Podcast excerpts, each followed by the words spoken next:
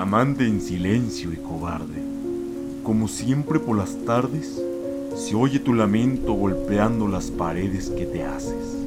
Vistes tu escondite en silencio, muerde los escombros en tu pecho.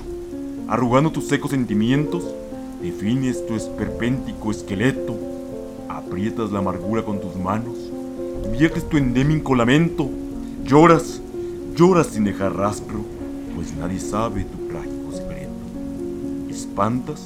Y cierras las puertas, sientes que el vacío te invade, te estorban los más mínimos e impertinentes personajes.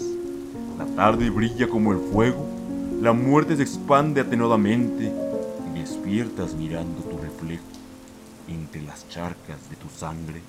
Las lágrimas corren por tu alma al filo del instante en que tu vida y la letanía del tiempo pierden su último intento de ignorarte.